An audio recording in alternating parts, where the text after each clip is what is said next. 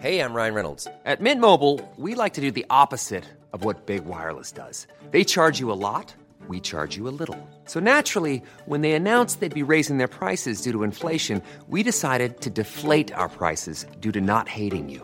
That's right. We're cutting the price of Mint Unlimited from $30 a month to just $15 a month. Give it a try at mintmobile.com slash switch. $45 upfront for three months plus taxes and fees. Promo rate for new customers for limited time. Unlimited more than 40 gigabytes per month. Slows. Full terms at mintmobile.com.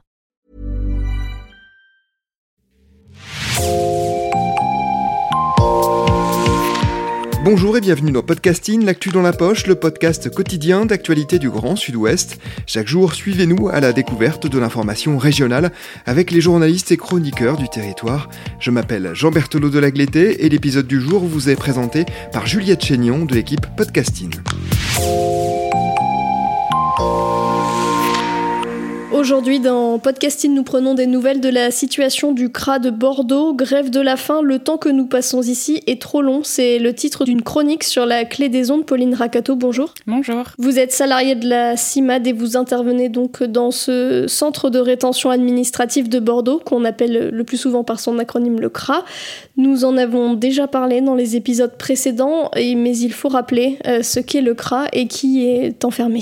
Euh, donc le CRA, c'est euh, un lieu d'enfermement de privation de liberté où euh, l'État enferme des personnes étrangères euh, dites en situation irrégulière qui n'ont donc pas de droit au séjour en France, qui font l'objet d'une procédure d'expulsion euh, contrainte. Donc voilà, donc l'État veut garder enfermées le temps de les renvoyer soit dans leur pays d'origine, soit dans un pays où elles sont légalement admissibles. Alors nous l'avons déjà évoqué, c'est un lieu exigu situé actuellement au sous-sol du commissariat de police à Bordeaux.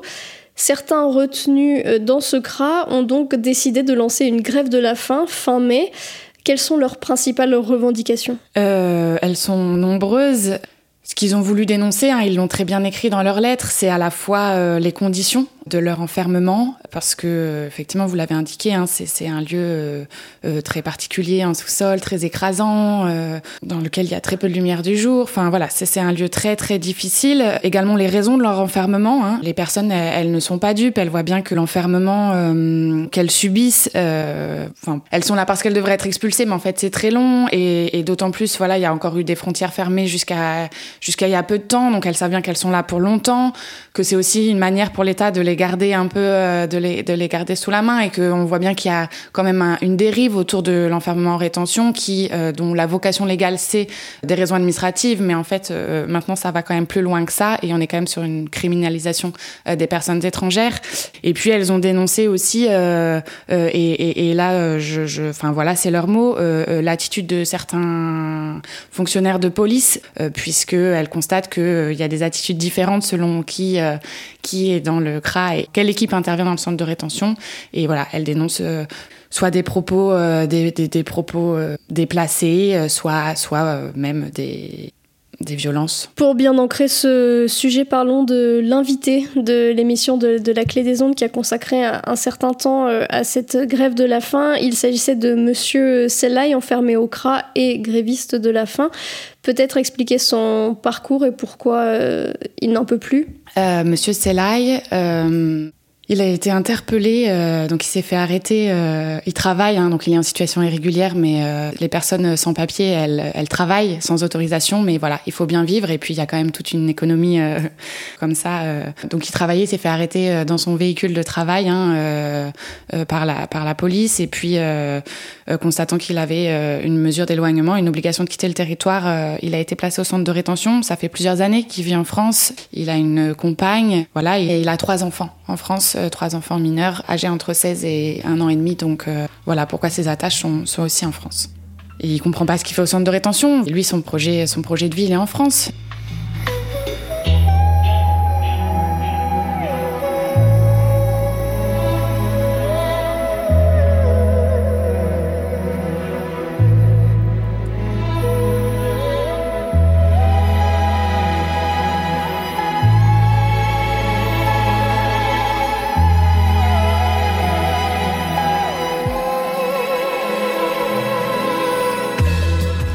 Fait partie de ces personnes qui font des allers-retours entre le CRA et la liberté Nous, donc, euh, au CRA de Bordeaux, hein, euh, c'est la première fois qu'on voit ce monsieur, mais euh, c'est vrai qu'il y a beaucoup de personnes qui font beaucoup d'allers-retours. Là, en ce moment, il y a un monsieur, ça fait six fois qu'on le voit au centre de rétention de Bordeaux en trois ans, hein, donc c'est énorme. monsieur Sella, il ne fait pas partie de, de, de ces personnes. Il faut peut-être aussi expliquer pourquoi ces allers-retours, ça peut sembler un petit peu incongru vu de l'extérieur, puisque ce CRA est censé euh, retenir des gens pour ensuite les renvoyer euh, dans un autre pays puisqu'ils ne sont pas censés vivre en France.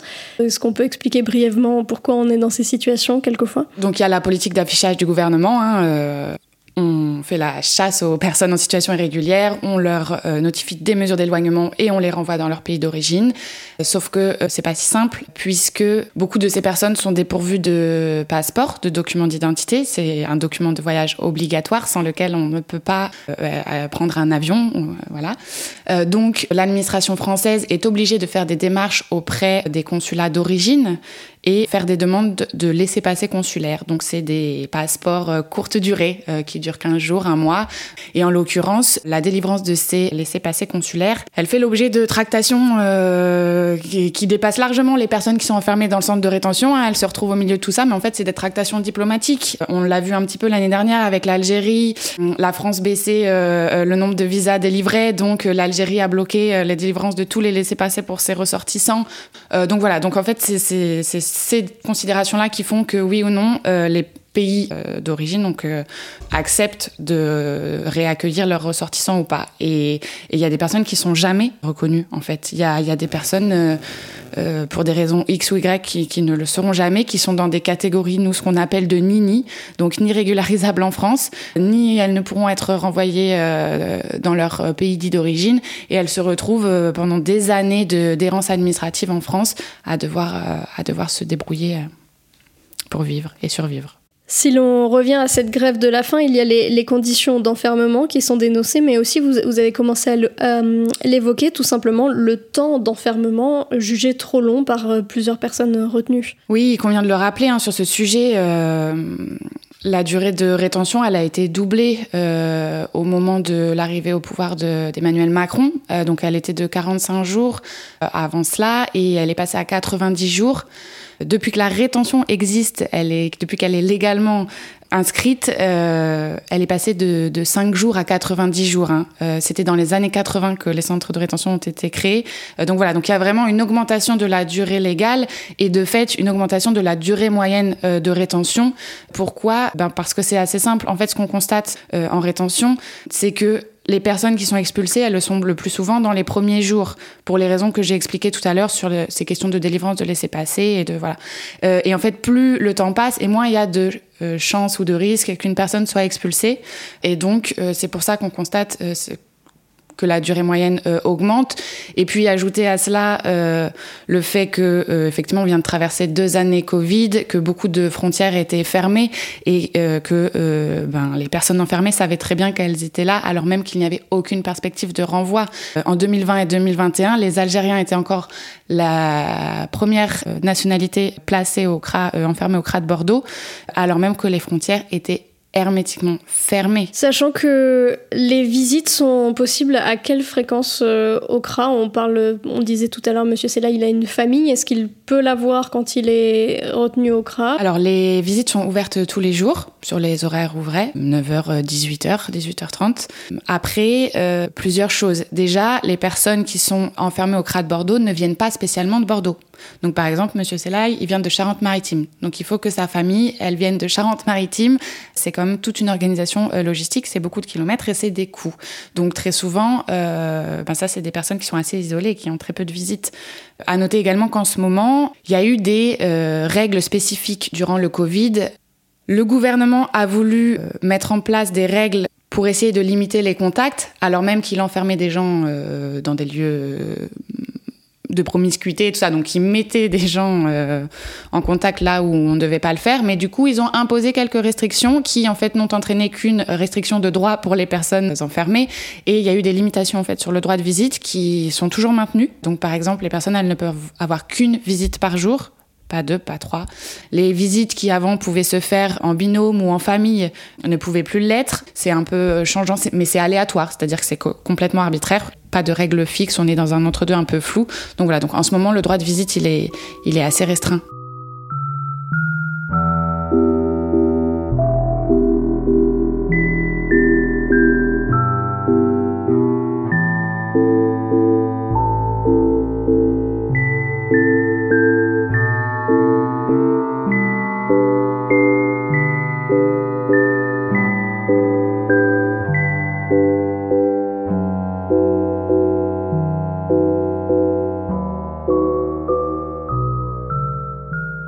Monsieur Sella évoquait également des troubles psychiques chez certaines personnes enfermées. Je reprends ces mots. Il dit Il y a des gens qui pètent les plombs ici. Vous l'avez déjà constaté, vous qui intervenez euh, régulièrement dans, dans ce oui, bien sûr. Euh, là, euh, c'est pareil, il y a un peu une double problématique, c'est-à-dire que la loi, elle est censée protéger les personnes malades de l'enfermement.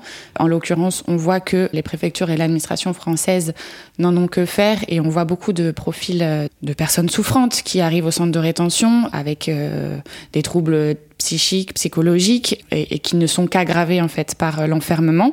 Donc il y a ces personnes-là déjà qui en fait ont besoin d'une prise en charge médicale et qui, qui n'en ont qu'une très, euh, très limitée au centre de rétention, même s'il y a une présence médicale. Il n'y a pas de psychiatre qui intervient au centre de rétention. Et puis, s'ajoute à cela le fait qu'il y ait des personnes euh, qui ne sont pas malades en arrivant, mais que l'enfermement écrase, en fait, à la fois par la violence même de l'enfermement, par la peur d'être euh, arraché à ses attaches, comme on le disait tout à l'heure, par exemple pour Monsieur Selaï, par l'incertitude, c'est-à-dire que les personnes, elles ne sont que très peu prévenues de, l'évolution de leur procédure. Donc elles ne savent pas si demain matin elles vont être euh, pêchées à 6 heures du matin dans leur lit euh, pour, euh, pour être mises à l'avion. Et la promiscuité, il peut y avoir jusqu'à 20 personnes enfermées, les chambres sont partagées, ils sont à 4 dans des petites chambres. Et, tout ce contexte-là fait que c'est un univers très violent qui évidemment crée de la violence. Et effectivement, il y a beaucoup de personnes qui craquent et ça se manifeste, ça se manifeste par des, des crises très, très souvent. Il faut rappeler la position de la Hein, sur ces crasses et une opposition euh, totale au principe même d'enfermement. Qu'est-ce qui se passe quand vous faites remonter les problèmes internes que vous pouvez constater au CRA? Quelles sont les réponses que vous apportent les autorités? Autant dire que on n'a pas beaucoup de réponses on n'est pas sur un dialogue, on est sur euh, quelque chose à sens unique. Donc euh, nous, euh, nos moyens d'action, eh bien, c'est d'avoir recours à la justice. On passe par le contentieux, que ce soit au niveau local, mais au niveau national également. Hein. On n'hésite pas à aller devant les hautes juridictions ou devant la Cour européenne des droits de l'homme si la situation le justifie. On passe également par les autorités administratives indépendantes, défenseurs des droits, contrôleur général des lieux de privation de liberté, pour dénoncer les atteintes aux droits quotidiennes. Hein. En tout cas, ce qu'on constate, c'est que malgré tout ça, malgré nos alertes, malgré notre dénonciation de l'existence de ces lieux, hein, comme vous le rappeliez, il n'y a pas d'impact, il n'y a pas d'écoute de la part des autorités. On le voit bien, on est nous, on, prône euh, la fermeture euh, des centres de rétention. À l'heure actuelle, le gouvernement démultiplie les nombres de places de rétention en France. Il y a un projet sur la communauté urbaine de Bordeaux, mais c'est un parmi d'autres. Il y en a, d'autres à Lyon, à Paris, euh, à Orléans. donc, au contraire, même les autorités françaises vont toujours plus d'enfermement des personnes étrangères.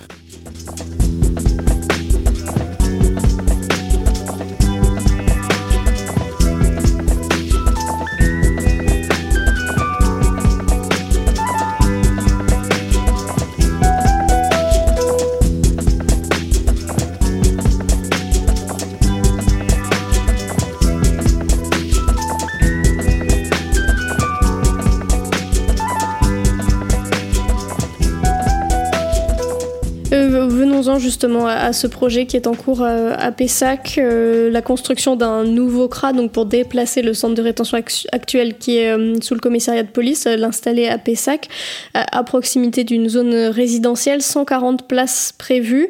Vous faites partie des personnes qui s'y opposent, toujours par ce principe de refuser l'enfermement, c'est ça? Tout à fait. Donc vous le disiez, hein, c'est pas un simple déménagement, hein, c'est aussi une démultiplication énorme du nombre de places. Hein. On passe de 20 places à 140 places. Euh, actuellement, il y a que des hommes à Bordeaux. Là, il y aura une zone femme, famille. J'en profite aussi pour rappeler euh, que euh, En toute opacité, il y a quand même un lieu d'enfermement qui s'est créé en septembre 2021 à ce nom de 14 places, un local de rétention administrative. On va appeler ça un infracra, c'est-à-dire qu'il n'y a pas d'association qui intervient. Enfin, là, euh, on est encore sur du... Euh, sur du pire, on va dire. On ne sait pas le nombre de personnes qui sont enfermées dans ce lieu, combien ils passent, euh, quels sont leurs profils, il n'y a pas de présence médicale. Enfin voilà, on est sur une totale opacité de ce qui s'y passe. Et donc oui, nous nous opposons euh, totalement au projet à venir, comme à tous les autres, euh, je le disais tout à l'heure, hein, qui, qui, qui, ont été annoncés sur tout le territoire.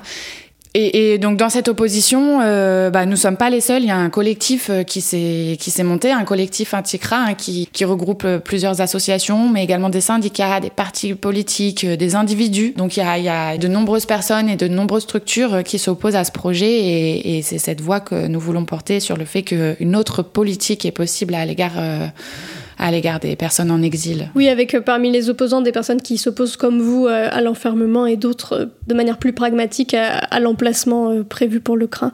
Avec la clé des ondes, vous organisez, vous participez à une émission quasi hebdomadaire qui s'appelle À travers les murs pour rendre compte de l'actualité du CRA. Qu'est-ce que vous cherchez à, transmettre à travers cette émission? Déjà, on souhaite informer sur l'existence de ces lieux euh, qui sont très peu connus. Alors, le projet de construction a peut-être euh, le mérite de faire parler de ce que c'est la rétention parce que la majorité des personnes euh, en ignorent complètement euh, l'existence. Et ce qu'on souhaite également par ce rendez-vous euh, radiophonique, c'est d'essayer de rendre compte un temps soit peu de ce qu'on voit au quotidien. Et on pense que c'est important que la société de manière générale, euh, sache ce qui se passe, euh, pas derrière sa porte, mais juste à côté, en tout cas. Hein, et puis, euh, et puis c'est vrai que pour nous, le format radiophonique, c'était aussi le moyen de ne pas toujours parler qu'à la place des personnes qu'on accompagne, mais de leur donner la parole, ce qui est pas facile, hein, puisque il est interdit d'enregistrer dans les centres de rétention. C'est interdit par la loi, de même qu'il est interdit de filmer dans les centres de rétention, ce qui montre bien le verrouillage total de ces lieux.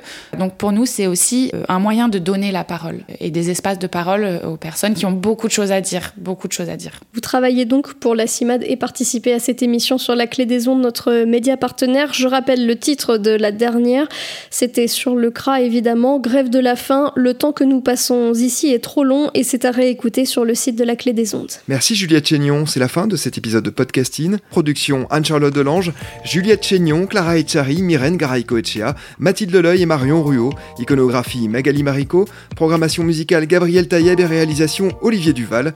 Si vous aimez Podcasting, le podcast quotidien d'actualité du Grand Sud-Ouest, n'hésitez pas à vous abonner, à liker et à partager nos publications. Retrouvez-nous chaque jour à 16h30 sur notre site et sur nos réseaux sociaux, ainsi que sur ceux des médias indépendants de la région qui sont nos partenaires. Retrouvez-nous aussi sur toutes les plateformes d'écoute, dont Spotify, Deezer, Apple Podcast ou Google Podcast. Podcasting, c'est l'actu dans la poche.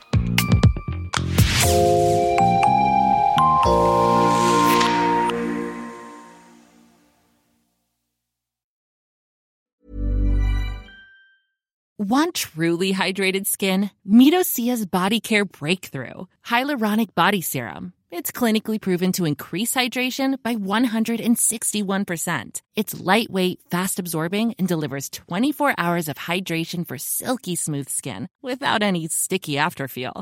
Treat your skin to clean vegan skincare from Osea. Get 10% off your first order with code SUMMER at OseaMalibu.com. That's O S E A Malibu.com code SUMMER.